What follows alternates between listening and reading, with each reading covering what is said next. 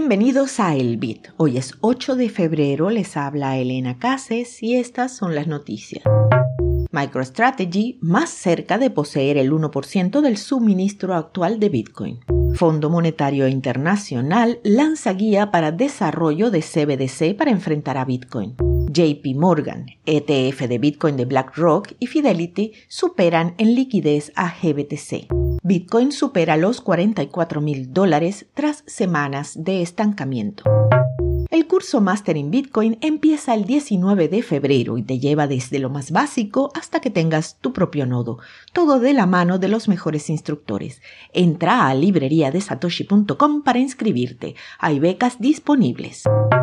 MicroStrategy ha aumentado su participación en Bitcoin a 190 mil, con lo que se acerca a su objetivo de poseer el 1% de la oferta actual de la criptomoneda. La empresa sumó 850 Bitcoin más en enero, con una inversión de 37.2 millones de dólares, según su consejero delegado Michael Saylor. Este es el décimo tercer trimestre consecutivo en el que MicroStrategy aumenta su participación. Afirman que se han beneficiado del reciente aumento de los precios y han utilizado su efectivo disponible para acumular más BTC. Las participaciones de MicroStrategy en Bitcoin tienen ahora un valor aproximado de 6 mil millones de dólares. El Fondo Monetario Internacional publicó un manual con orientaciones para la creación de monedas digitales de Banco Central.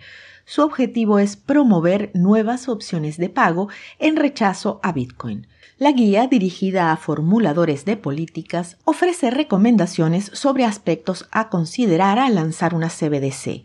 Entre las principales destaca la definición de objetivos políticos, como el desarrollo de opciones de pagos digitales respaldados por bancos centrales y la inclusión financiera.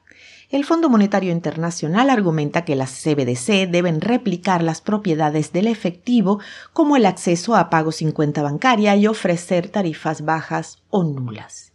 Si bien no se menciona directamente, la guía alude a Bitcoin como alternativa que ofrece estas posibilidades, pero sin estar vinculada a bancos centrales o gobiernos. Ahora sí parece una buena idea la inclusión, ¿verdad?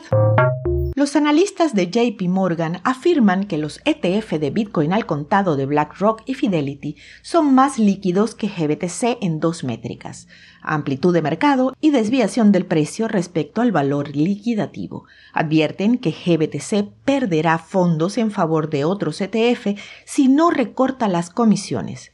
Los ETF de Bitcoin al contado están más cerca del ETF de oro en cuanto a liquidez, lo que demuestra su potencial para atraer más inversionistas.